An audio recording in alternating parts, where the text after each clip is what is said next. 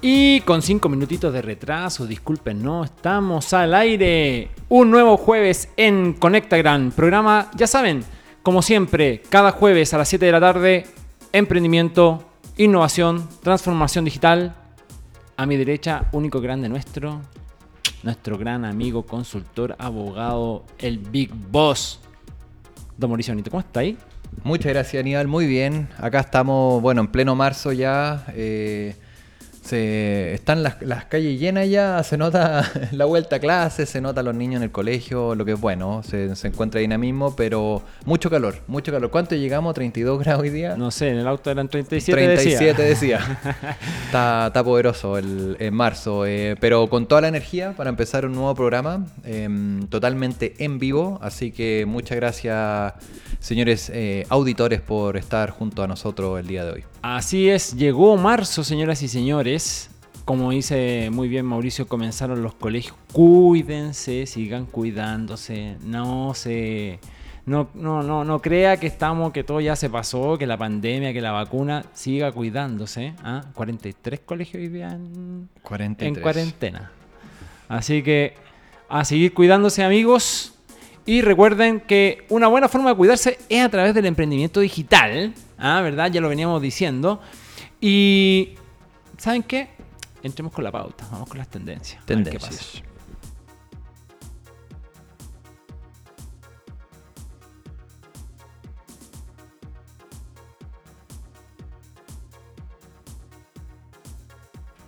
Y comenzamos con excelentes noticias que efectivamente es tendencia. Por fin, por fin, Modelo cuatro partes, modelo cuatro partes. No vaya a pensar que es una modelo o un modelo de cuatro partes. No. que puede ser dividida en cuatro partes. No, no, no. Comenzó la verdadera competencia. Ya, por fin comienza a tambalear el monopolio de Transbank. Y es así, señores y señores, como Santander lanza su producto, su sistema de medio de pago HeadNet. Oye, buenísimo. Santander hace estreno de que Netnet Mm. eh, ingresa al sistema de medio pago. Sí. Tremendo paso, tremendo paso. Lo, veíamos venir, la, la señora Botín se las trae, ¿eh? Eh, No, desde con- España. Entraron con todo, entraron con todo. Recordemos que Transbank es una empresa asociada a la Asociación de Bancos. Así es. Entonces, eh, que, que venga un actor de la asociación, se salga, no de la asociación, sino que de- del Transbank y lance su propio producto, realmente es algo que ya se viene potente. Seguramente, bueno, BCI ya está en lo suyo, en, seguramente, como ocurre habitualmente en estos escenarios, Banco Chile va a llegar con dos o tres meses de retraso, eh, pero va a llegar. Y eh, bueno, efectivamente estaba también con un medio pago Banco Estado y qué sé yo, pero eh, algo, la verdad, muy poco relevante porque Transbank sigue dominando más del 90, diría el 95% del mercado de, de medios de pago con, con, con PS P- POS. Exacto. Y bueno, la meta de Santander es llegar al 15% del mercado en tres años. No, es un- una tremenda noticia. Bueno, el día de hoy nos va a tocar hablar mucho de fintech. Tenemos un tremendo invitado, un lujo. Vamos a estar hablando de estos temas. Pero efectivamente lo que es el cambio de paradigma. Obviamente no todos los eh, bancos que están en la asociación de bancos estaban en Transbank. Pero sin lugar a duda eh, va, a ser un, modelo a seguir para el resto de los bancos. Habían eh, ciertas...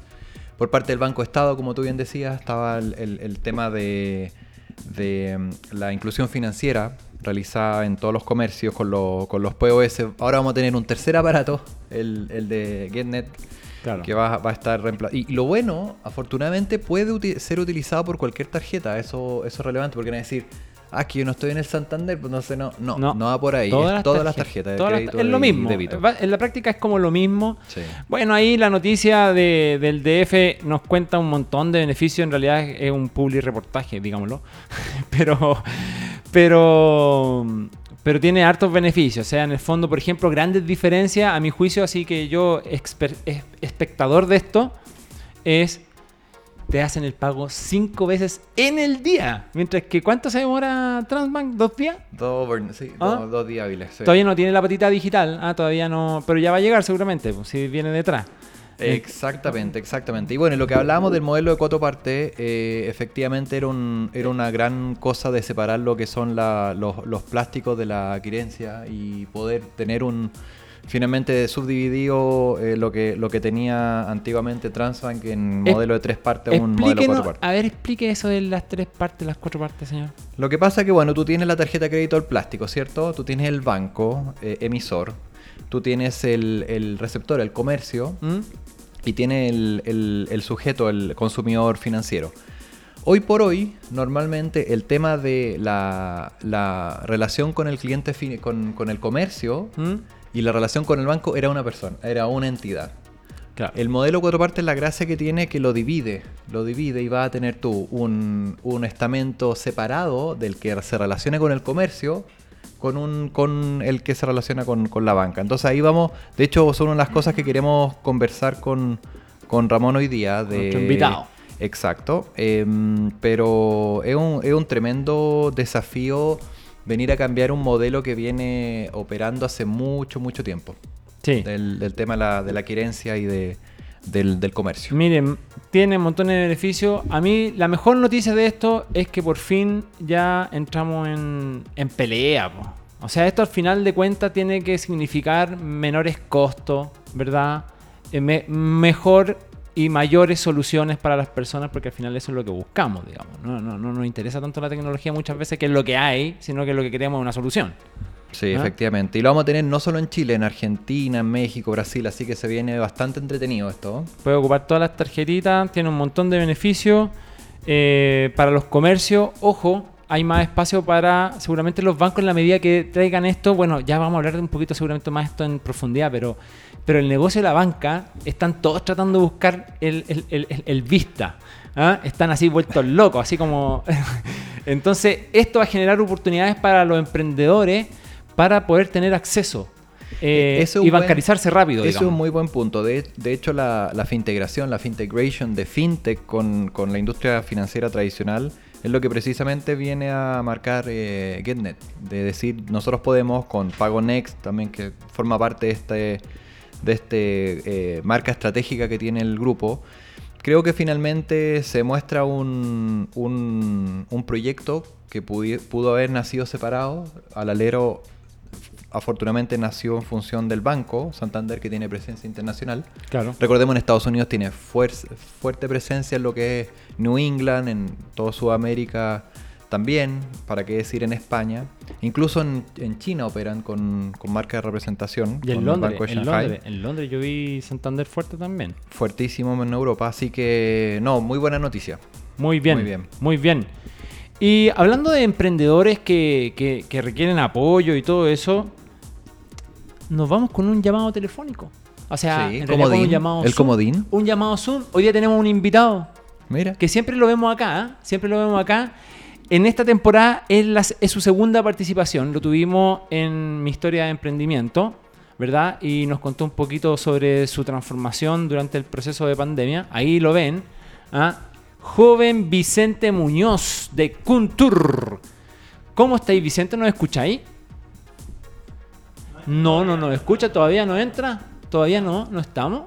Está entrando, está entrando. Está entrando. Entonces, vamos a hacer la intro entonces de la sección. Vamos con la cortina, joven? Vamos con la cortina.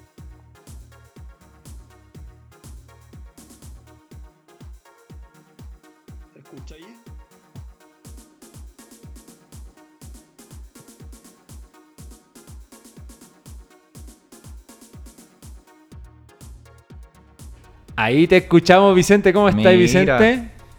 Hola, hola. Voy a vender la cámara. Eso, te escuchamos despacito. Ahí sí. ¿Cómo estáis, Vicente? Súper bien, muy, muy bien. Contento igual por estar en Conectagram. Oye, tú eres, de la casa, joven, joven Vicente, usted de la casa. Aparecís más que nosotros. Po. Sí, a ver si todos los días te, tenemos de compañía todos los programas. ¿Ah? Por ahí va a aparecer joven Vicente. atrás estoy saliendo. Sí, Oye, Vicente, ¿cómo está? ¿Cómo está Kuntur? Bien, bien. ¿Cómo?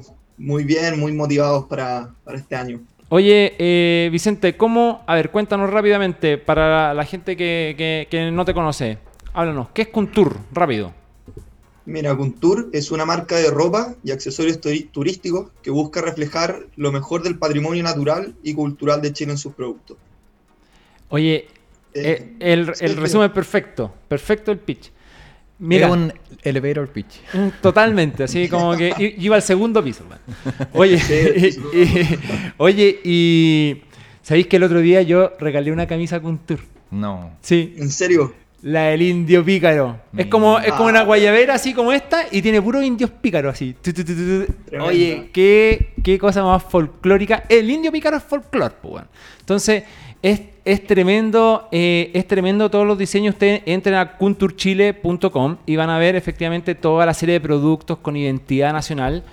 Y cuéntame, Vicente, el modelo de negocio usted efectivamente es la venta a través de e-commerce y todo eso pero ustedes tienen mucho apego también a, lo local, a lo, tienen asociatividad, digamos, con algunos espacios y lugares. Cuéntanos un poquito de eso. Sí, mira, eh, justamente y de hecho en su origen, eh, nuestra idea era y es estar presente en todos los puntos turísticos de Chile. Eh, que nos puedan encontrar ahí, cosa de que si van a un hotel puedan saber que van a encontrar productos con tour, o lo mismo si van a estar en un lugar que, que es como full turismo, también podemos estar presentes nosotros.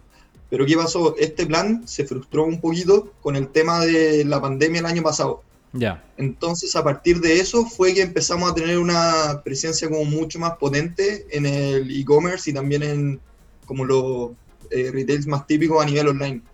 Pero en el fondo este objetivo de poder estar en, presente en todos los lugares turísticos sigue presente y en parte eh, lo hemos desarrollado un poco. Eh, actualmente nosotros vendemos en en la tienda Guanaco, que está en Punta Arena y las Termas. Y también Pichilemu en la tienda que se llama Totem. Eh, y seguimos trabajando obviamente para poder sumarnos en, más puntos, que también es uno de los planes de, este año. Perfecto, Vicente. Oye, Vicente, y ya, ¿y, cómo te trató, bueno, cómo te, está tratando, cómo te trató el final de la pandemia? Bueno, todavía estamos en pandemia, pero ¿cómo te trató toda la transformación en lo que venían y qué es lo que viene? O sea, ¿cómo, cómo, ¿Cómo están ustedes como equipo?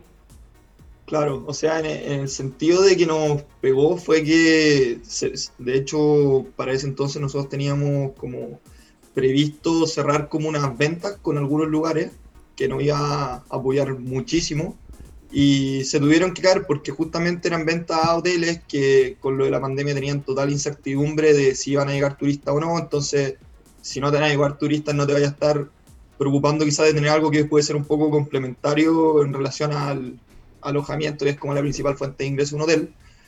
Eh, y eso provocó, como te comentaba antes, que estuviéramos mucho más presentes en los canales online. De hecho, apenas nos dimos cuenta de eso, nos empezamos a mover para integrarnos a Palabela, París, Ripley, Linio, en Mercado Libre. Ah, o sea, entraron a Marketplace. Claro, entramos a Marketplace. Ah, perfecto. ¿Y cómo ha sido esa experiencia?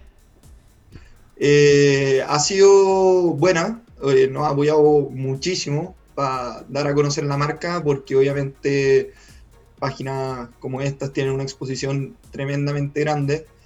Eh, pero obviamente nos gustaría también poder potenciar un poquito nuestra página propia, que según lo que conversábamos también a principios de este año, es otro de las metas que tenemos, que es poder hacer un poco más de inversión en dirigir a nuestra a nuestra propia web, digamos. Oye, y aclárame dos cosas, a ver si, si te atrevís. La primera, ¿te cortan mucho la cola los marketplaces? Y la segunda, ¿cómo anda la logística? ¿Cómo, cómo funciona eso? ¿Lo tienes que hacer tú o, te apoyan ahí? Cuéntanos un poquito para nuestros amigos que, que, necesitan escuchar experiencia. Perfecto. Mira, eh, los marketplaces, como te comentaba al principio, sí son un gran apoyo, pero efectivamente eh, sí, eh, sí se llegan como un buen pedazo de la torta, por así decirlo, también capturan harto valor. Lo cual igual a veces es complicado, pero hay que tener en cuenta que uno también gana por otros aspectos, que quizás no vaya a estar marginando tanto por el producto, pero sí vaya a estar dándolo a conocer. Entonces ahí hay que ver, quizás llegar a un equilibrio, y eso es lo que tenemos que hacer un poquito nosotros, que es vender tanto en Marketplace como en la página propia. O sea, hay una mezcla de volumen y de marca también, o sea, de fortalecimiento de branding. Ok, bien. Claro. Oye, Vicente. Y sobre la logística. Sí, la logística, el segundo punto.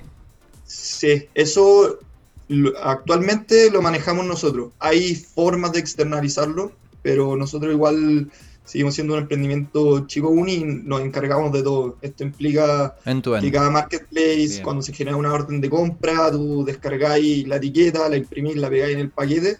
Y lo que tienen la mayoría es que tú los vayas a dejar a, a Chile Express, digamos.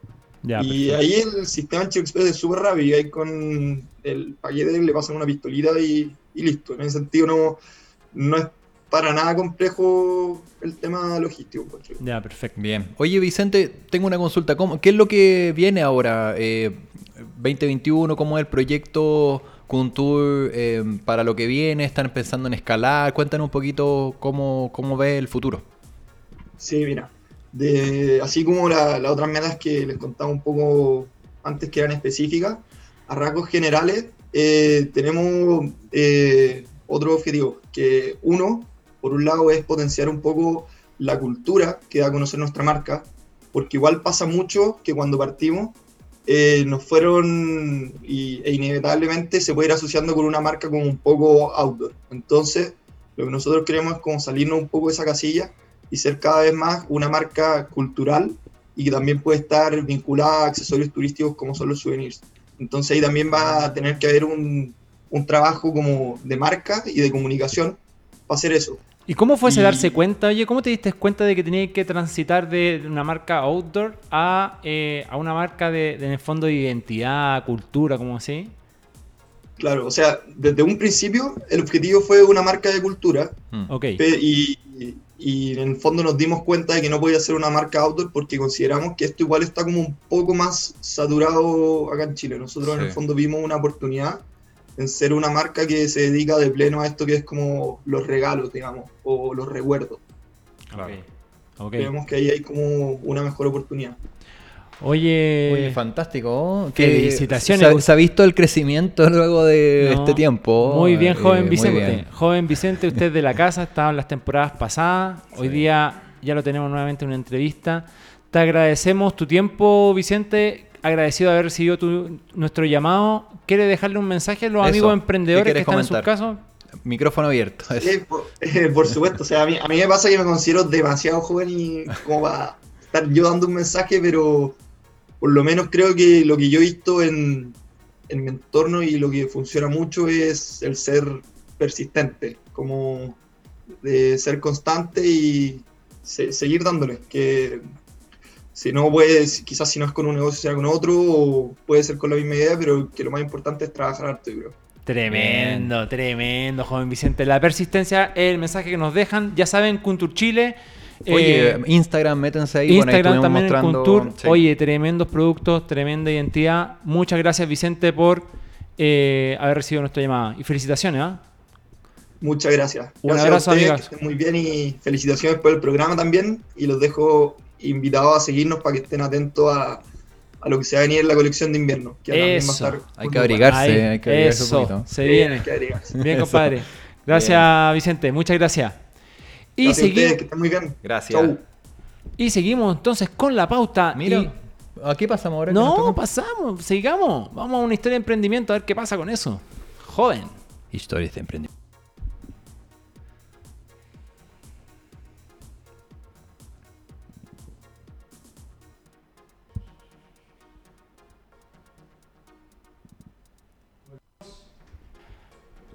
Aquí volvemos con la historia de emprendimiento. Señor, ¿usted, ¿Qué escu- nos toca? ¿usted, ¿Usted ha escuchado el concepto de inversión de valor? Como fórmula de, no, de mira, inversión. ¿qué? ¿Ah? ¿No ha ¿Qué esa escuchado eso? ¿Qué es esa ¿Mm? cuestión? Inversión en valor en realidad, ese es el concepto. Mira, ¿Ha escuchado eso alguna vez usted o no? creo, sí. Bueno, vamos a hablar del. No del padre, pero digamos, vamos a hablar como de O un del- ícono. O del Tata. Bueno, en realidad es un tata. En realidad es un tata. Pero es como un ícono de, de este tipo de inversiones. Es que igual nació el 30, un poco. El oráculo de Oh, Omaha. Omaha. Ah, ¿Y por qué Omaha? porque de ahí es Ah. Nebraska. Así es, pues joven. Así es, pues joven. Así que le cedo ahí, ¿cómo se, cómo se, cómo se hace este, cómo se llama este movimiento en tenis? ¿El revés? Me Le, estoy pegando le dejo un revés, para que usted nos hable de Don Warren Buffett. Oye, increíble. Bueno, acá tenemos un icono de, de la, de la inversión en el mundo. Eh, Warren Buffett parte un, un norteamericano, como, como decíamos, de Nebraska, nació en 1930. O sea, bueno, por eso men- comentamos que ya está llegando a los 91 años. Y es un precursor de lo que es la inversión, lo que es... No, lo, no, no aquellos brokers que buscan la ganancia corta. Esta, esta- esta- es un, un tema súper importante porque mucha gente vincula lo que es la venta corta. Yo compro overnight, vendo o incluso durante el día compro y vendo para hacer una, una, pasa- Una pasadita. Una pasadita. Una War- ganancia de capital pequeña. Warren Buffett, a diferencia de lo que son los brokers eh, tradicionales, lo que busca es esta inversión a largo, larguísimo plazo, buscando eh, eh, proyectos con, con, expone- con crecimiento exponencial al- al- al- a los años, no durante el día, overnight o, o- o- o al corto. Eh, exactamente. Y, y eso marca lo que es su- la tendencia de Warren Buffett para, para lo que es la inversión. Y bueno, y todo, ¿quién no conoce a Berk- Berkshire Hathaway, que es el- el- eh, la compañía por medio de la cual se, se manejan estas inversiones? Y bueno, hoy por hoy, hay que decirlo, tiene participación muy alta en varias compañías de las más grandes No, del mundo. sí. el- Estamos está en el hablando top de top. Apple Incorporation tiene cuánto, el 15, el 25%. Está en el top de top. No, mira. Bank ah, of America, Es, muy increíble. importante la fórmula de inversión de Warren Buffett. Es como yo quería, como yo creo que es como es como a ver, es como el anti-broker al final de cuentas, porque es como lo es como no es- no, es- no, no, no, no vive del trading, que es como lo que todo el mundo cree al final de cuentas. Así es. El hombre se basa en análisis fundamental del valor de las acciones, ¿ya? Busca el valor de la empresa y cuando en el análisis fundamental se da cuenta que el valor de la acción está bajo su valor patrimonial, su valor en libros, digamos, por alguna contingencia, lo que sea, pero esa empresa es una empresa sólida de valor o es una empresa que tiene potencial de crecimiento y sobre todo cuando algunas que tienen crecimiento exponencial, ahí ponen las fichas. Exactamente. Muchos lo siguen. Muchos siguen, a- Sí, obviamente, para. Pero con este tipo de, de foco. El, el, foco el es- tipo de inversionista que efectivamente, te- bueno, su sobrenombre lo dice, es fa- te, te, te, Es la te- bolita de cristal. te mueve la aguja, pues te mueve la aguja, mueve la aguja de, de- del trading, puede hacerlo. O sea, su opinión en, este, en estas materias eh, es muy relevante. Entonces, pero lo interesante es que efectivamente él no es que tenga un conocimiento específico eh, de algún tipo de industria. Eh, lo interesante es que él está en todas partes.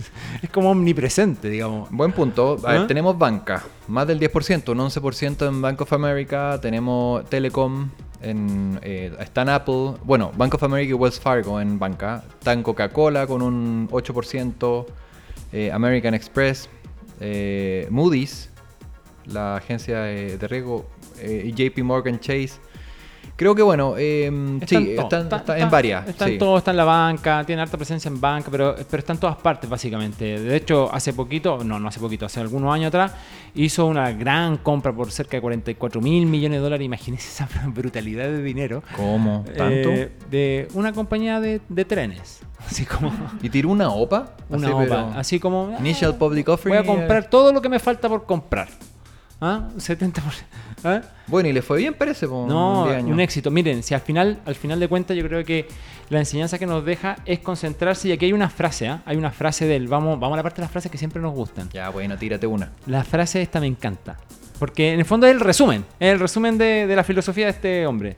El precio es lo que pagas, el valor es lo que obtienes. Y al final tiene que ver con eso. Tiene que ver con concentrarse en el valor. ¿Verdad? Bien. Porque todo el mundo dice, Warren Buffett se hizo millonario con, con las acciones, la bolsa. Sí, efectivamente no es, no es experto en una industria específica probablemente. No es Steve Jobs, que era así como el gurú de la innovación, ¿verdad? Pero, pero el hombre, el hombre sabe, sabe ver valor. A mí me gusta una que dice, es mejor comprar una empresa increíble a un precio justo que una empresa justa a un precio increíble. Entonces ahí lo que vemos, claro, hay un reconocimiento de- previo a lo que uno se está metiendo. Precisamente por eso los, los pro- lo- los proyectos hay que analizarlo muy bien, los due diligence tienen que, tienen que ser bien, bien exhaustivos y ver dónde uno se está colocando su, su inversión eh, de, una, de una forma, de una empresa, tiene que ser una empresa increíble más que, más que el precio, no Bueno, fijarse solo en- efectivamente, él en habla mucho de esto de dedicarse a pensar. ¿ah? Dedicar, tomarse el tiempo de pensar lo que va a hacer que es el trabajo al final más, más, más duro, digamos. Y él siente que en los negocios muchas veces la gente actúa de manera muy impulsiva y ahí hay un gran tema, digamos. ¿ah? O sea, Sí. otra de las frases, una frase así buenísima, y que tiene que ver con la ética personal. Ojo, aquí es como el antirrico, ¿ah? todavía vive en la misma casa de que le costó en su momento 30 mil dólares. ¿Cuánto costará si le costó 30 mil dólares? Bueno, en los años X. Eh, ¿será- uno- un por ser la casa de él, ¿será más cara? No sé, no, no, no. Pero yo creo que es. Pero ¿cuándo la compró? Cuando no era hace un año. Yo creo que en los años 40. Claro, así Sí, como en, la 2-0, crisis, la crisis de los 60, no tengo idea, así como ¿ah? la crisis de los misiles. No, Y en la misma casa. él vive en la misma casa, tiene, es, vive, Es tiene vida- austero, es eh, sí, austero, es austero, es sí, austero. eso Sí, en el fondo a eso quería ir. Es austero, punto, y austero. está en un plan de deshacerse de toda su fortuna Mira. Y, y entregársela a su gran amigo a través de su fundación de Bill Gates. Pero, pero mira, yo creo que hay, que hay que pensar que, claro, él cuando invierte, invierte fuerte. O sea, no invierte el, el- un par de acción y ver. Él, él No, va invierte, todo. va, va fuerte con una buena participación en las compañías y es un smart money de todas maneras, porque eso- los proyectos que se mete él. Es como, es, es como ser tocado con una varita de te, te imaginas, no, Mauricio, voy a invertir en ti. Ah, ¿Cómo estaría eso? ¿Ah? Ya invirtió. Ah, no sabes nada. No saben nada. Oye, tenemos un tremendo invitado, no lo hagamos esperar más. Porque esta Vamos. cuestión- nos vamos con todos, con la entrevista. Entrevista de la semana.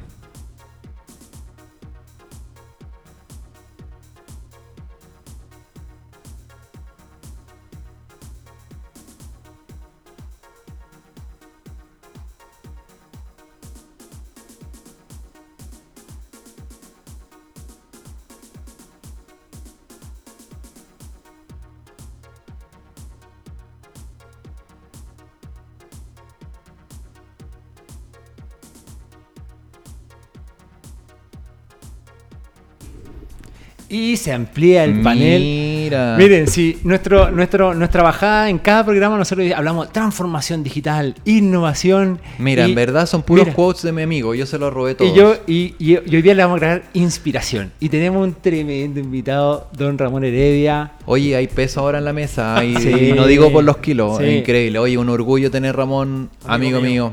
Vine uniformado, ¿viste? Estamos Muy bien, bien, aquí, muy estamos, bien. estamos mismo igual. color, mismo color. Él, él, bueno, anda con unos. Está ¿Qué bien. son que esos yo, yo no? no, yo no cambio mis guayaberitas. Le da alegría, le da alegría. la- las guayaberitas son, es, como Muy el bien. outfit del de, de, de Connectagram. Oye, ya a propósito, cuando venga el verano, Ujú. el invierno, prepárate. ¿Es de corbata esta ¿no? cuestión? No, No. es de corbata esta cuestión. No, ya la Las corbata temporadas pasadas no Los ex banqueros, no ex, banqueros, ya nos, sa- nos, nos sacamos la corbata hace Sí, claro. rato, po. Oye. y con zapatillas rojas. Speaker internacional, mentor, emprendedor serial, autor de libro, Podemos estar una hora aquí. director ejecutivo de Digital Bank Latam. ¿Cómo estás, Ramón? Muchas gracias por Bienvenido a nuestra Muchas gracias a todos, muchas gracias por la invitación. Feliz aquí. Disfrutando de Santiago ya, recuperando. Sí, pues tú ya estás en la costa, Sí, ya el cuánto, un almorzando. 80, 90. ¿Cómo Sí, están claro, esas comilonas Muy ahí? bonito, muy bonito. La merluza, saludo a, Johan, que es mi casero Oh, de las qué merluzas. Le mando un. WhatsApp y me llega merluza muy rica, así que un Qué saludo. exquisito. Ahí en Comprando la costa. merluza por WhatsApp. po. Cambié los viajes por, por Concon, así que. Con, eso con. está- sí. bueno, es que antes ya para tu pasaporte no tenía y hoja. Sí, ya no, se ya no, que la se acabaron la hoja. Y qué bueno, bueno. Esa es la fortuna ya tenerlo acá en Santiago de Chilito. Una de las cosas buenas de la pandemia que nos reunamos físicamente. Y mm, bueno, un honor tenerte acá, Ramón. Eh, nosotros generalmente en el programa hablamos mucho de fintech. Y nosotros hemos hablado mucho de fintech por muchos años eh, Sí, claro. juntos. Estuvo en Eh, China hablando de fintech, en Beijing ahí. Verdad, juntos. buen punto. El 2018, si no me equivoco, fuimos juntitos 2019, 19 a Con una a gira Beijing. presidencial famosa también, ahí estuvimos. Algo pasó. Sí, algo si pasó, lo googlean, no, no, no, sí, Ah, pueden sí. googlearlo. Pero no estábamos nosotros, no estábamos nosotros, nosotros estábamos Ah, trabajando. al lado. Fue al lado. al Vamos lado. avanzando en la pauta, vamos avanzando en la pauta. eso, eso. Oye, ¿cómo? nos vamos a poner al día. Oye, al cafecito. Eso. Oye, Saludos del Nico de Argentina también. Oye, Ay, Nico Franco, grande, Franco, saludos a Nico Excelente. Franco. Me, me- me pidió que te Ah, mandara ¿te dijo? Sí, por Le vamos a supuesto. mandar el dije, video después. Mándale el video. Somos una organización dedicada a fomentar y difundir programas, conocimientos, actividades que promuevan experiencias digitales de excelencia e innovación. Esa es la definición ¿Te de? Digital Bank. ¿Te lo aprendiste de memoria? ¿No, no, lo, lo acabo de leer. Si Ah, aquí el apoyo digital, todo lo tiene Google. Bueno, si WhatsApp pedime luz. Pero, oye, Claro, yo pero- WhatsApp. pero- esa es la verdadera transformación. Esa es la transformación. Esa es la verdad. Bueno, en realidad, ya vamos a llegar a eso. Pero, pero de verdad. eh, Digital Bank. Están en tremendos desafíos, transformaciones. Estábamos hablando al principio de la- del programa de, de todo lo que está ocurriendo en la banca. Ustedes que son actores de primera línea, que están ahí frente a la banca, ayudando a la banca. Sí, claro. eh, ¿Cómo se ve? ¿Cómo, ¿Qué está pasando? Es que ayudamos a la banca. En realidad, más que solo ayudar a la banca, esto para nosotros es, una, es un propósito y es una misión de hace 10 años aproximadamente de, de inclusión financiera innovación. Y no es solo la banca. Hoy día la banca, y lo dijo Bill Gates alguna vez, probablemente en el futuro no existan los bancos, sí exista la banca. Ok. Es una frase muy potente. ¿Por qué? Porque emprendedores, ustedes hablaban de, de Warren Buffett. En- en- yo soy usuario Fintual. Yo entrevisté a Fintual hace cuatro años con el Agustín Follerac y el Pedro Pineda y eran como bien revolucionarios. Tú te metías a Fintual, que el año pasado, esto tengo que hacer un disclaimer. El- la garantía, ¿cómo es la cosa de los, De los depo- de los- depósitos, no, no. Pero el año pasado el Risky Norris tuvo un 20% de rentabilidad. Entonces yo le cuento a alguien y me dice, pero ¿cómo un 20? Un Imposible. 20. Ahora, varios de esos son de Warren Buffett. Sí. de, de- de- de los portafolios, de los ETF. Yo creo que ahí está el tema. ¿Cómo conecto a la gente con temas mucho más abiertos? Y eso es la, la base de la fintech. No es que los bancos... la- nunca nos metimos en la pelea de los bancos con la fintech. Nosotros queremos, y ese es nuestro propósito, que el talento, que la innovación está en todos lados. Está dentro de un banco, está dentro de una fintech, está dentro de una persona común y corriente que tiene un dolor y que entiende de, de finanzas y dice, bueno, ¿cómo conecto la tecnología con eso y puedo ayudar gente? Ustedes hablaban con un pyme recién, Sí. con un emprendedor que tiene un dolor porque no tiene cómo vender. Ahora, el marketplace le cobra harto. Pero ahí aparece una startup como Justo, por ejemplo, que ya está en Y Combinator, startup chilena que tiene una valoración de varios millones de dólares, de varios, creo que son 100 millones de dólares, Más de menos. Rodrigo Segal, que le manda un súper saludo. Sí. ¿Por qué se llama justo? Porque bajó el, cost- bajó el valor de Uber Claro. Eats, de, de, de Rappi, de un 30 a un 10%. Quiere cobrarle lo justo. Entonces, Lo justo. eso es la, la revolución digital. Y ese es nuestro propósito en Digital Bank, darle una conexión a todos. Esto no es una pelea, es buscar cuál es el, la mejor, el mejor beneficio para la persona final. Y eso es, persona, pyme, empresario, corporativo. Yo creo que esa es nuestra misión. Suena muy lindo lo que dijiste ahí, Sí, pero, pero- pero llevarlo a la realidad y además el talento latinoamericano es... Convengamos, sí, que la banca eh, o los bancos, Sí, los bancos. los bancos, eh, todos tenemos esta, esta idea estereotipada de- del banquero, digamos, claro. ¿verdad? Entonces, y obviamente, y estoy seguro que así, eh, las resistencias han sido tremendas. Pero, ¿sabes lo que pasa? Yo creo que es súper natural, porque me lo preguntan a mí y me dicen, ¿tú defendías los bancos? Lo que pasa es que la, la banca chilena, y, y- y- y con Mauricio lo hemos visto, es súper prestigiada a nivel mundial. Absolutamente, eso lo sabemos. ¿Por qué? Porque está ordenado, porque está estructurado. Los banqueros chilenos son top. Por eso las fintech chilenas, y yo converso mucho con fintech, también son top. Porque vienen de un mercado que es top. Piensa que Chile tiene mucho menos fintech que Colombia, que Argentina. Así es. Pero tenemos un Cumplo, tenemos un Red Capital, o sea, tenemos al Agustín Follerac, al Pedro Pineda, al Pago Fácil, al, al, al Naito, al Cristian Tala, al Naito, que le dicen, Naito. Son top, tú hablé con ellos, son genios. Ahora, ¿por qué son genios? Porque no están en un mar tan calmo, po. están en un mar súper duro, súper complicado, en un mercado chiquitito. Todo el mundo dice, ¿por qué en Chile no hay unicornios? Pues son más chicos, pues si somos 17 millones de habitantes, Argentina tiene 40 Sí, millones. mercados pequeñitos. Claro. Colombia tiene 50 millones o 40 también. Brasil tiene es mucho más grande. Pero el talento chileno es tremendo. Y eso también tiene que ver mucho con la regulación bancaria. A mí siempre me reclaman y que la- es que no nos dejan entrar. Pero, pero la banca tiene, no te va a regalar el mercado. ¿Por qué te lo va a regalar? No, claro, y nosotros tuvimos nuestra subprime en los años 80, pues, 30 años antes, entonces... Eh, ahí nos Y, caímos. y eso es el tema. O sea, Ma- Mauricio es, es y, y a lo mejor no lo he dicho acá, pero Mauricio es referente latinoamericano y mundial de fintech. Lo que pasa es que es más modesto, pero, Lo- pero lo hemos cuando habla, decir, pero no cuando habla, No, cuando hablan las no, consultoras, por, por eso, ¿por qué? ¿Por qué? pero ¿por qué? Porque somos de Chile. Porque Chile es un mercado muy regulado, porque tiene cosas. Nosotros tenemos transferencias en línea interbancaria hace más de 10 años. O sea, Claro. tú puedes, para ti es natural transferir de un banco a otro en un segundo. Mm. Hay 50 millones de transacciones de transferencia en línea al mes en Chile. Y, y en Colombia hay un millón. Y son 40, 50 millones de habitantes. Claro. Recién está saliendo. Entonces, nosotros ya lo, nos acostumbramos a eso. ¿Por qué, por, qué la por qué la crisis de la pandemia no fue tan profunda en Chile en los pagos digitales? ¿Por qué no hubo tanta cola en los bancos? Porque tenemos las TEF, porque tenemos cuenta RUT, porque tenemos caja vecina. Claro, todo el mundo reclama y puede reclamar de Banco Estado que a veces se cae, pero es No. un banco en el que casi todos los chilenos tenemos No, una cuenta. El volumen. Con el root. El volumen, simple volumen, root. el O sea, yo voy a Dinamarca y en Dinamarca No, hablan de, el- de la NEM Conto. Y, y fui a Dinamarca. Yo le decía, pero si esto es la cuenta root. La y me decían, pero ¿cómo lo Sí, la cuenta root. Hace rato. Claro, lo que rato pasa es que los chilenos somos chaqueteros. Pero mira, está bien. Ahora, la banca por otro lado se va para el otro lado y trata de proteger su mercado y está bien. Si cuando, ¿qué, qué nos enseña el, el- el fundador de PayPal, uno de las de la mafia PayPal, cuando escribe el libro Zero to One? Créate un monopolio. po.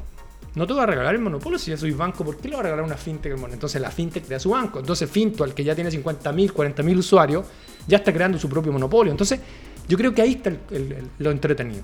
Ahí está. Y en no ponerse a pelear si la innovación no pide permiso. ¿Sabes qué? Cuando empiezan a... No es que regúlame... Hazlo. pues, Si Hazlo. Fintual no se puso a reclamar para que le dieran permiso. y ya tiene hace 40 cuatro mil, años. Y, ya y ahora abre, pero- ahora, ahora en México. Para arriba. Oye, Ramón, y, y- y quiero llevarte un poquito al, al, pro- al proyecto que tienes tú, que es Componente Digital, ¿cierto? Sí, claro. Que muchos años han desarrollado un tremendo eh, trabajo a lo largo de la década. Eh, cuéntanos un poco la rela- el- el- los servicios. eh, eh, nos gustaría conocer un poco más de lo, de lo que está haciendo está tu hermano en, Sí, en claro. Componente. Cuéntanos un poquito sobre eso para conocer Mira, un poco el, el- el Yo- proyecto. Yo, vengo del, del- Nosotros venimos del mundo más tradicional, del hemisferio izquierdo, como digo yo. En mi segundo libro hablaba del hemisferio izquierdo, que es el tradicional, y el derecho, que es la innovación y lo más disruptivo. Vamos a meternos ahí en los libros de Sí, en claro, Vamos a llegar digitales. vamos a llegar allá, vamos a llegar, bien. vamos a llegar. Ten- eh, en, en realidad, yo, yo tuve una mucha suerte y siempre le agradezco a la vida la suerte. Esto no es de emprendimiento, ¿no? Somos 200 personas hoy día en Latinoamérica y trabajamos y todo. Pero, pero yo soy, estoy como en una línea de dos cosas. El emprendedor viejito del mundo tradicional, de los empresarios tradicionales. Y me tocó ir a Silicon Valley la primera vez, en 2012, por un proyecto Global Connection de Corfo. Y ahí me di cuenta de un mundo distinto. Pero yo ya era viejo para ese mundo. O sea, tenía 2012, 42 años. Ya no era un millennial. Y, pero al lado mío, yo me creo millennial. Hasta el día de hoy. po. Entonces me pasa eso. Me dicen, pero si tú eres viejo. No, no, me creo de 20 años. Y de al lado mío, en Plug and Play, tenía un cabro chico de Stanford de 20 años. Ahí está, po. Y ahí decía yo, pero ¿cómo en primer año de Stanford está aquí al lado mío, en la incubadora, en Plug and Play, y no está en la universidad? Y en Chile estamos en la universidad recién. Tenía alumnos de quinto año que recién vienen a meterse en la empresa. Y ahí me propuso un... un- me- me- nos pusimos un propósito. Ahora Digital Bank se creó como una apuesta, como todos los emprendimientos. Dije, quiero hacer un Digital Bank. De hecho, no se llamaba Digital Bank, tenía otro nombre. Y salió. Ahora, es un movimiento. Para nosotros el Digital Bank no es nuestro, porque tenemos operaciones, el Digital Bank es una competencia, innovación, creamos un espacio. Hoy día tenemos una aceleradora, hoy día Sí. tenemos inversión en siete startups latinoamericanas. Ventures, Venture Capital. Digital Venture, claro, Digital con Javier. Abun, que le quiero mandar un saludo también. Emprendedor que ha tenido éxitos, que después tuvo fracaso, pero es el emprendimiento. Pato Silva, en el Digital Bank también, trabajaba en un Silva. banco, era un gerente de un banco y hoy día está a cargo de los Digital Bank hace más de seis años. Seis años, más o menos. Perdón Sí. hace más de seis años. Eh, entonces es un ecosistema para nosotros. Y cada uno de los integrantes se va sumando y va aportando su vida, su visión. Somos socios de BDO en Argentina, BDO que, eh, de, la, que participa también Mauricio en BDO Chile. Entonces al final esto es un movimiento, no, no es algo nuestro ni... Y claro, ayudamos a la transformación digital, hacemos hackatones, operamos servicios. En Colombia tenemos 70 personas, eh, incubamos startups, incubamos fintech. La historia es muy bonita. Yo por eso he escrito, pues, al final escribo, he escrito tres libros. Sí. Y son historias muy bonitas porque son historias reales, pues, historias de cómo este camino de imperfección te va ayudando al emprendimiento. Pero el convencimiento es que el talento latinoamericano es infinito. Y ahí donde están ustedes eh, muy fuertemente lo que son capacitaciones. Eso Claro. es súper interesante que si nos puedes contar la experiencia de cómo ha sido eh, trabajar en Latinoamérica con, con capacitando a mucha mucha gente o de bancos que es muy tradicional o fintech y, y Sí. transformadores digitales. Mira, el, el cambio, la, la transformación digital es un cambio cultural finalmente. Tú puedes repetir mil veces a alguien que cambie, pero esto es cultural. Entonces, el cultural es la persona. Esto es Mm. social. Peter Drucker lo decía, la, la administración, la innovación es una ciencia social, no es una ciencia tecnológica. Somos trabajadores del conocimiento y los trabajadores del conocimiento tenemos que incorporar nuevas metodologías, nuevas tecnologías y es, es finalmente conectar puntos. Entonces, en Digital Bank Transformación Digital, que es otra de nuestras empresas, empezamos a crear hace cinco años los diplomados de transformación digital. Fuimos pioneros en Latinoamérica, no había alguien. ¿Y por qué? Porque, ¿qué me daba cuenta en Silicon Valley? Que todo el mundo hablaba de Lean Startup, Canvas, y yo venía a Chile, o a Colombia, o a Bolivia, Argentina, y me miraban Ah, así. ¿qué? De hecho, hoy día, hoy día, en muchas empresas, tú hablas de MVP y te mueves la cabeza, te dicen sí, pero no sabes lo que es un MVP, un producto mínimo viable, no sabes lo que es Lean Startup, y son cosas mágicas, son simples, muy simples, pero no las tienen incorporadas al día a día. Entonces, al final, lo que nos propusimos también es crear este conocimiento dentro de las empresas.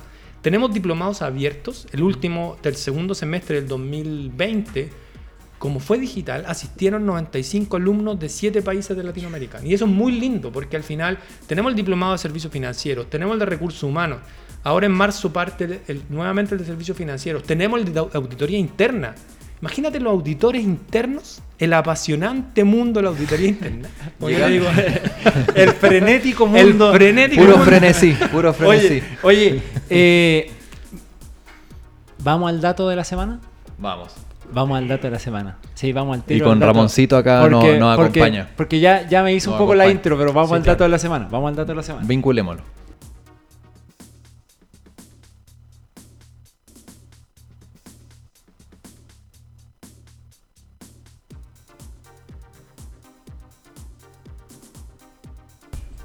Era el contenido, de la, semana. Oye, Oye, estáis volado, señor Sí, conductor. es que no, lo que pasa es que estoy muy inspirado aquí. Sí. Y, y Ramón ya nos dijo, ya nos anunció que había escrito tres libros. po. ¿Cómo? Sí, ¿Tres? po, sí, po. pero le vamos a preguntar de uno. De uno. Le vamos a preguntar. bueno. A propósito que ya nos habló un poco, ya nos habló de esto de que en el fondo la transformación digital no es otra cosa que un cambio cultural. Correcto. ¿Ah? Ecosistemas digitales. ¿Cómo llega a escribir el libro Ecosistemas digitales? Qué bonito. Bueno, me inspiró Mauricio. No, en Beijing. en Beijing. No, no, este lo escribí antes de Beijing incluso y esto reforzó. El tema es que el primer libro que escribí se llamaba Revolución Digital y el futuro de los servicios financieros el 2016-2015. De hecho, me reclaman a ese porque el, el- el año pasado tomamos la decisión de regalar los libros por Sí. la pandemia. Bueno, me, me quitaste Da- la palabra, ya voy a llegar a eso, dale. Sí, dale, los dale. regalamos porque al final se vendían por Amazon. Dijimos, ¿sabes qué? Esto Sí. tiene que ser. eh, Cuando me dolió el tema de la pandemia y la gente estaba triste, dijimos, ¿sabes qué? Regalemos los libros. Y después de, de la revolución digital venía los ecosistemas, pues WeChat, eh, Amazon, lo que estaba haciendo el mundo en ecosistemas. Y, lo, que, lo que persigue ecosistemas digitales, que es la revolución de todas las industrias. Ya no quisimos hablar solamente de banca, sino que cómo la gente vive en plazas digitales. Vivimos en Facebook, en Amazon, en WeChat, etc. Y la banca y las industrias en general, porque hay varios ejemplos de industrias, están esperando que el cliente venga a su industria. Y dicen, no, no quiero que venga físicamente porque hice una web. No basta con eso, porque WeChat, ah, el, el tema de Mercado Libre. Mercado Libre, el 41, 42% de sus ingresos hoy día son de la unidad FinTech, porque ya tiene un ecosistema gigante con- eh, creado. El mismo WeChat. WeChat lo creó una empresa en China que se llama Tencent, nació como juegos móviles y se dio cuenta que la gente necesitaba pagar. Claro. Hoy día la unidad de juegos es menor que la unidad de servicios financieros. Entonces, eso es ecosistemas digitales. ¿Cómo estoy en el día a día de las personas? Llego al corazón de las personas en el, ecosistema digital. Hablamos mucho del hemisferio izquierdo-derecho, cómo llego al corazón de las personas. Eso nos inspiró en ecosistemas digitales. Y hay ejemplos de, no sé, de Neighbor, que es el ecosistema de edificios, de Servicenior, startup chilena que hace un ecosistema para la gente de tercera edad, Boxmagic, que es para gimnasio. Entonces, tú me dices, pero gimnasio. En gimnasio puedes vender seguros, puedes cobrar, puedes pagar, puedes hacer una serie de. puedes vender productos. ¿Por qué tengo que ir a un retail a comprar un producto cuando ya. o una zapatilla cuando ya estoy en, en, en Boxmagic? Si estoy yendo al gimnasio, pido la hora al gimnasio, pago el gimnasio, ¿por qué no en ese ecosistema, en ese momento, compro el producto? Ese es el gran, esa es la gran fuerza de ecosistemas digitales. En el mismo Proctec, Proctec, perdón, Sí, sí. que es un tema de si ya estoy viviendo en eso, si ya tengo una casa, si ya tengo en la casa tengo muchas otras cosas. ¿Por qué voy a salir de la casa? Pago los gastos comunes en la casa, eh, me conecto con mis vecinos. ¿Por qué voy a tener que ir a otro e-commerce? O sea, voy a ir igual, existe la otra posibilidad, pero ¿por qué no hay mismo ponerle un botón, ponerle una conversación, ponerle una conexión? Eso es lo que habla ecosistema, la conexión. Vamos a volver, yo creo que soy inconvencido y, y me gustaría Sí. que, ocurriera que vamos a volver a la- al, al trueque. ¿Por qué se creó el dinero? Porque, porque no era fácil hacer trueque. Pero hoy día con blockchain, con comunicación y conexión, tú puedes compartir. ¿Sabes qué? Mi, mi clase de inglés vale X blockchains o X monedas. Sí, vamos, Y vamos yo a tokenizar nuestro, nuestros, nuestros valores. nuestros claro. talentos, nuestros valores, nuestros espacios vacíos, que es el tercer libro, el espacio Exacto. vacío, y conecto y empiezo a generar un movimiento que ya ni siquiera es intercambio de nada, es intercambio de talentos y de Nuestro espacios vacíos. trabajo va a tener. Nuestro el trabajo, va a tener. Oye, Bueno, oye, bueno, ese es un temazo, Sí, el, de ¿cómo va a- descentralización de la blockchain, tokenización de todo, eh, eh, hacer negocio eh, uno a uno. Claro, Yo- vamos, claro. vamos a crear una moneda con Ramón que vamos a confiar en, en ella y empezar a transar en, en función de, de eso. Yo creo que es un, es un temazo. Temasísimo. con- Esta sección conductor. siempre en realidad entonces eh, la hace uno de nosotros. Sí. Que es recomendar el libro. Pero mira, ahora lo tenemos Pero acá, al tenemos autor, al, po. al autor. Así que, mire, usted entra a la página de Ramón Heredia, ¿ya? ramonheredia.com. ramonheredia.com.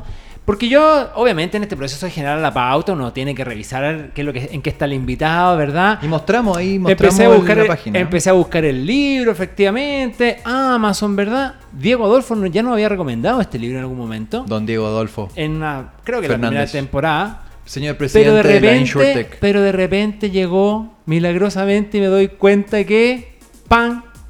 Usted lo puede descargar gratis. Ahí está. Don Ramón Heredia gentilmente Ahí está, espacio para vacío, todos los ecosistema. Conectagrammers, no, para todo el mundo. Solo para Connectagramers, Deci- Connectagramers. Decidió liberar, liberar la entrega de los libros, así que absolutamente recomendado. Este libro sí que no hay excusa para no leerlo.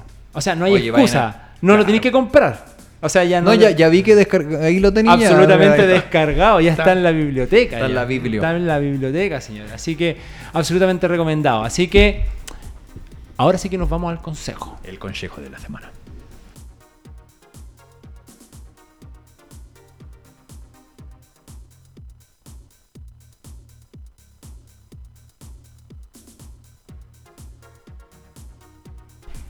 Y el consejo de la semana, ¿y por qué? Y usted se va a preguntar, ¿pero por qué el consejo de la semana aquí está el invitado? Porque. Eh, ¿de, esto- qué- qué- de qué se trata? porque mire, señor, ¿Qué usted, usted tiene una idea, tiene, está creando un laboratorio, aquí está, está, está grabando aquí, Ramón.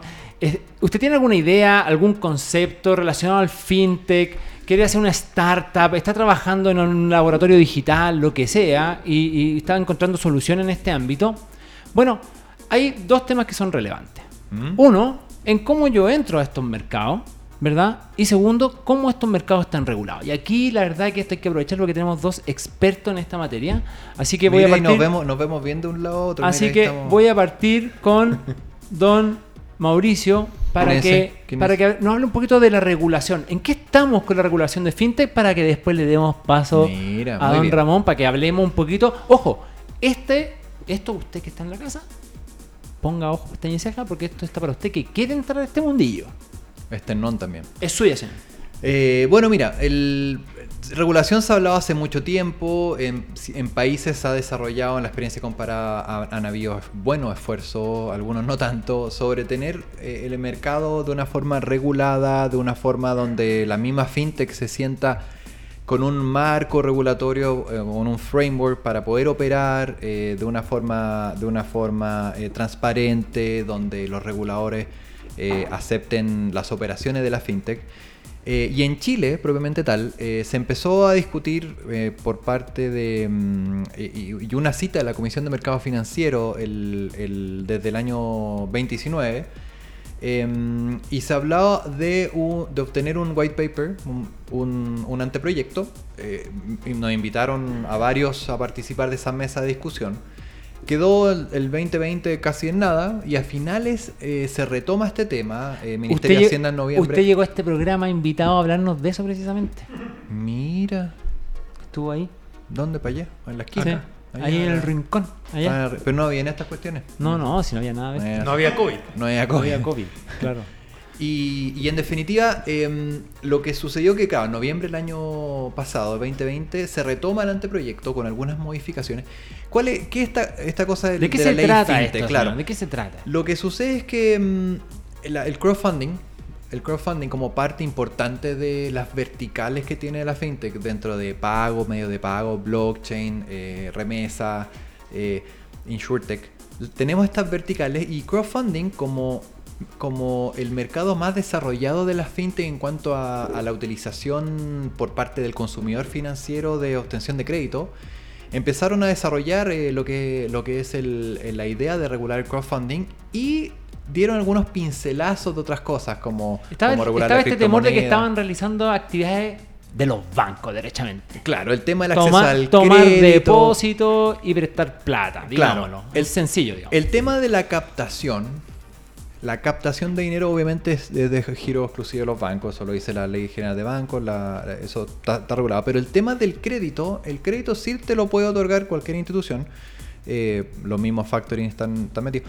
Entonces el crowdfunding, claro, estaba ahí en la nebul- nebulosa y ahí quisieron regular este tema y ahí entró este anteproyecto porque eh, la Comisión de Mercado Financiero tiene la potestad para presentar eh, eh, proyectos, anteproyectos de ley al Ministerio de Hacienda. Perfecto. Entonces el Ministerio de Hacienda toma eso y lo esperamos que presente el proyecto de ley. En eso está hoy día, eh, a marzo del 2021, estamos esperando que presenten el proyecto de ley.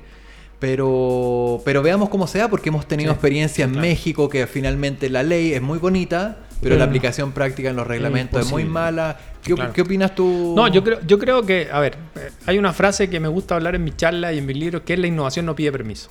Al final, no pide permiso y, y mientras más nos demoremos en regular, el problema es más grande. Porque en México salió la ley FinTech, pero inhibió la innovación, porque exigió tantas reglas que al final pa- parecen mini bancos las fintech eh, eh, mexicanas que pueden operar de acuerdo a la ley. Entonces dejó afuera muchos emprendimientos pequeños que no pueden pagar los costos que hace. Ahora, yo estoy de acuerdo con la ley. Si en, en simple, el- los bancos inventan dinero en la contabilidad que no existe. Porque Así es. cuando tú captas, captas plata, que es la captación, es tú recibo tus ahorros y yo se los presto a 10 personas más. Así es. ¿Te fijas? Entonces, spread. y ahí empiezas a crear una contabilidad ficticia, entre comillas. Hay un libro muy lindo que se llama El fin de la banca. Para los que no, pueden, no entiendan esto, entiendan cómo se crean contabilidad Oye, aparte. segundo, segundo Recomienda- contenido. recomendación, El fin de la banca se llama. Pero es muy entretenido la primera parte del libro. Se los recomiendo para que entiendan esto. Ahora, yo entiendo que tienen que regularlo. ¿Por qué? Porque se pueden ir con la plata. Claro. Muchos emprendedores fintech no me entienden cuando le digo no es que te tienen que regular. ¿Por qué? Porque tú tienes plata. Tienes la plata los usuarios. Si tú te vas con la plata los usuarios, alguien te tiene que, que garantizar la plata de esas personas, aunque tú te quedes. No, es que yo no la voy a, no la voy a usar, pero es que no puedo confiar en tu palabra. Entonces, eso hay que regularlo. Si no vamos a tener, o sea, si hoy día PayPal, que nunca lo regularon en Estados Unidos, es un intermediador financiero. PayPal no podría haber nacido en Latinoamérica y Latinoamérica contaminado por la ley, contaminado en buena medida por la ley bancaria chilena. Por eso hablábamos al principio de que los bancos chilenos son ejemplo mundial, porque la ley de superintendencia chilena, que Chile no ha quebrado en los bancos, salvo la del 80-82, Claro. Después no, no tuvimos ninguna zozobra. Entonces, es una, una ley ejemplo. ¿Por qué? Porque protege al usuario final. Ahora, no nos gusta, probablemente a lo- a la- no les gusta a los emprendedores, no les gusta la fintech porque restringe el mercado. Pero la ley fintech tiene que acelerarse. Porque si no se acelera, los emprendedores, como son tan creativos, van a partir por el lado y vamos a tener gente que no está regulada y que no tiene el resguardo gubernamental correspondiente. Porque la ley no, la innovación no pide permiso, lo que decíamos. Entonces, creemos, y lo, lo mismo que decía Mauricio, tenemos que acelerarnos. No podemos seguir, hay nuevas tecnologías. El Bitcoin lo han vilipendiado completamente. Desde la primera, nosotros hicimos un evento fintech. Yo no, yo no digo que me arrepiento, porque todo el mundo me decía en ese evento hace 5 o 6 años atrás, el Bitcoin valía menos de 500 dólares. Y cuando valía menos de 500 dólares, era más caro minar Bitcoin que tener un Bitcoin. Entonces la gente dejó de minar. Me decían, ¿vas a comprar? Y dije, no, no voy a comprar. Estaba el Agustín Follera, que de Buda en ese tiempo, explicó lo que era una- un Bitcoin, etc. Y le dije, no, pero si me, si me preguntan a mí, era, era marzo de ese año, yo creo que va a subir. Subió, pues después me dan la gracia porque había subido a 1100 dólares, súper Oh. subía.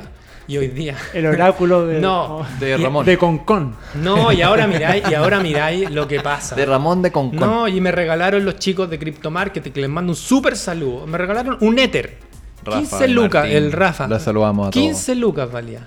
Hoy día ese regalo vale como un palo 3, weón. Entonces, claro, perdón el garato, pero que estamos en relajo. El, el tema es que el tema, el tema, el tema la- lo- han ninguneado las criptomonedas. Pero hoy día las criptomonedas incluso están en los portafolios de grandes empresas. Entonces, dejémonos de, dejémonos de reaccionar tarde, porque estamos reaccionando tarde.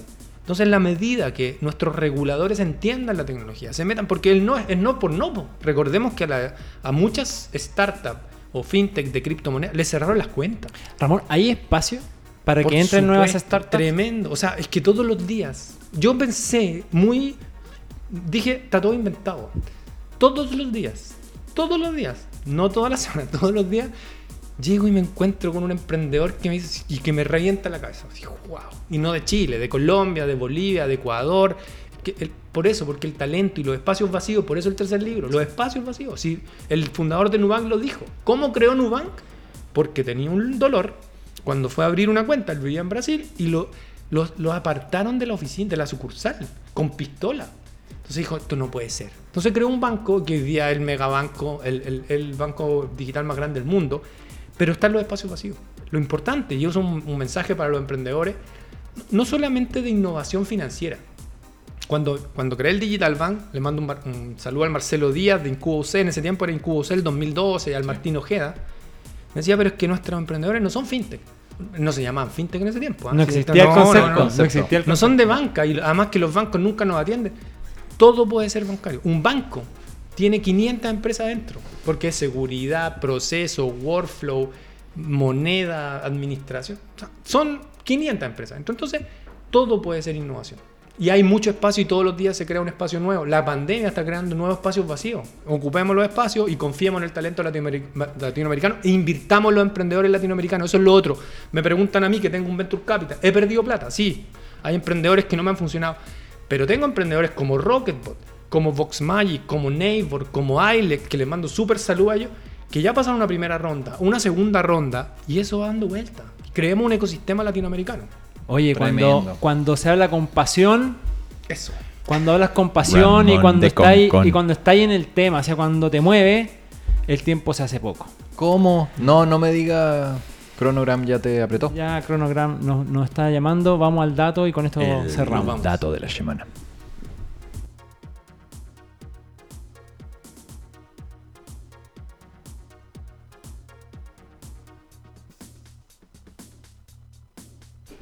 ¿Qué pasó? De vuelta. Para todas las emprendedoras, usted entra a hubprovidencia.cl Mm. y se va a encontrar con un proceso eh, que va desde el primero hasta el 26 de, de marzo, que ya comenzó. Mira. Comienzan con unas charlas por ahí por el 16 de marzo. Hay cursos sobre modelos de negocio, formalización de empresas, estrategia de fijación de precios, resolución en la sanitaria y ley de etiquetado, propuesta de valor y pitch. Wow. O sea, Todo. Toma, cabrito. es gratis. Al sí. gratín. Además, Inscripciones. búsquese un domicilio ahí, inscríbase. Todo esto online seguramente. Así que, súper recomendado. Toda Latinoamérica, por favor. Por Todo. favor, oigan, entren. Ya le he dicho, o sea, yo ya me canso. No, no me voy a cansar en realidad, pero se lo digo cada vez. Entre hubprovidencia.cl y va a entrar a emprendimiento femenino, Eso, mujeres que inspiran. Hub Providencia. Hemos Muy llegado bien. al final, Ramón, realmente ha sido. Oye, pero ¿por qué no te quedáis más?